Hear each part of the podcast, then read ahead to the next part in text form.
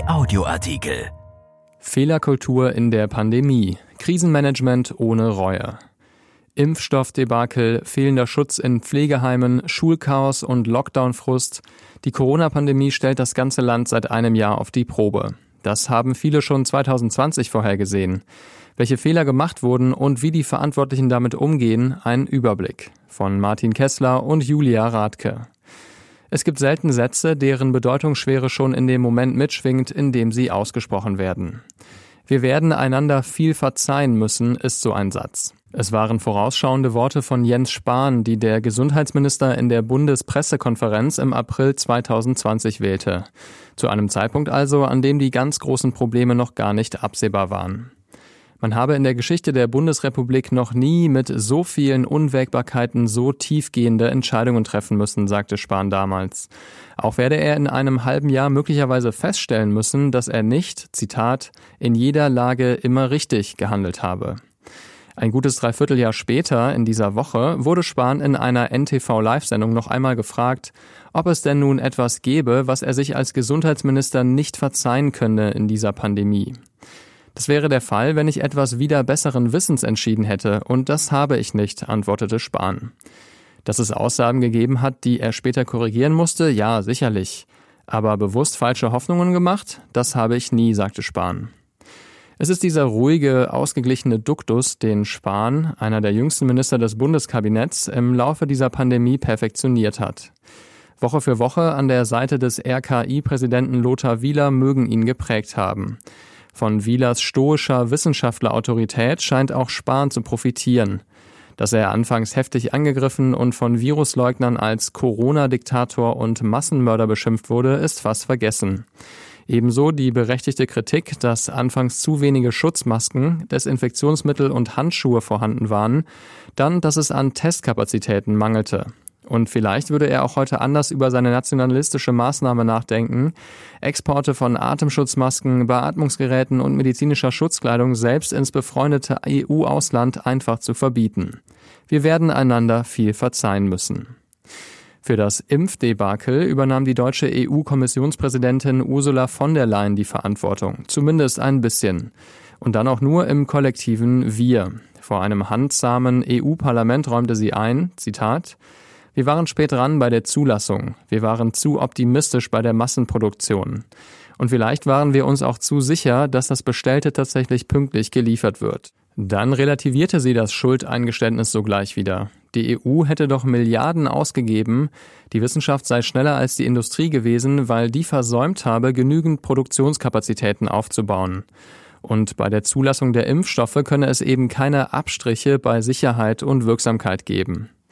Ihre einstige Chefin und Förderin Angela Merkel wollte noch nicht einmal das eingestehen. Die sonst so besonnene Bundeskanzlerin befand, als sie im ARD-Interview sanft zu möglichen Versäumnissen bei der Beschaffung des Impfstoffs befragt wurde, ich glaube, dass im Großen und Ganzen nichts schiefgelaufen ist. Der Satz hat das Zeug, zum Beleg des selbstgerechten Umgangs mit der Krise zu werden. Die deutsche Regierungschefin lässt auch gern durchblicken, dass die Krisenbewältigung besser gelaufen wäre, hätte man sie nur machen lassen. Gemeinsam mit ihren Mathematikern, Modellrechnern, Epidemiologen und Virologen. Der thüringische Ministerpräsident Bodo Ramelow war da offener.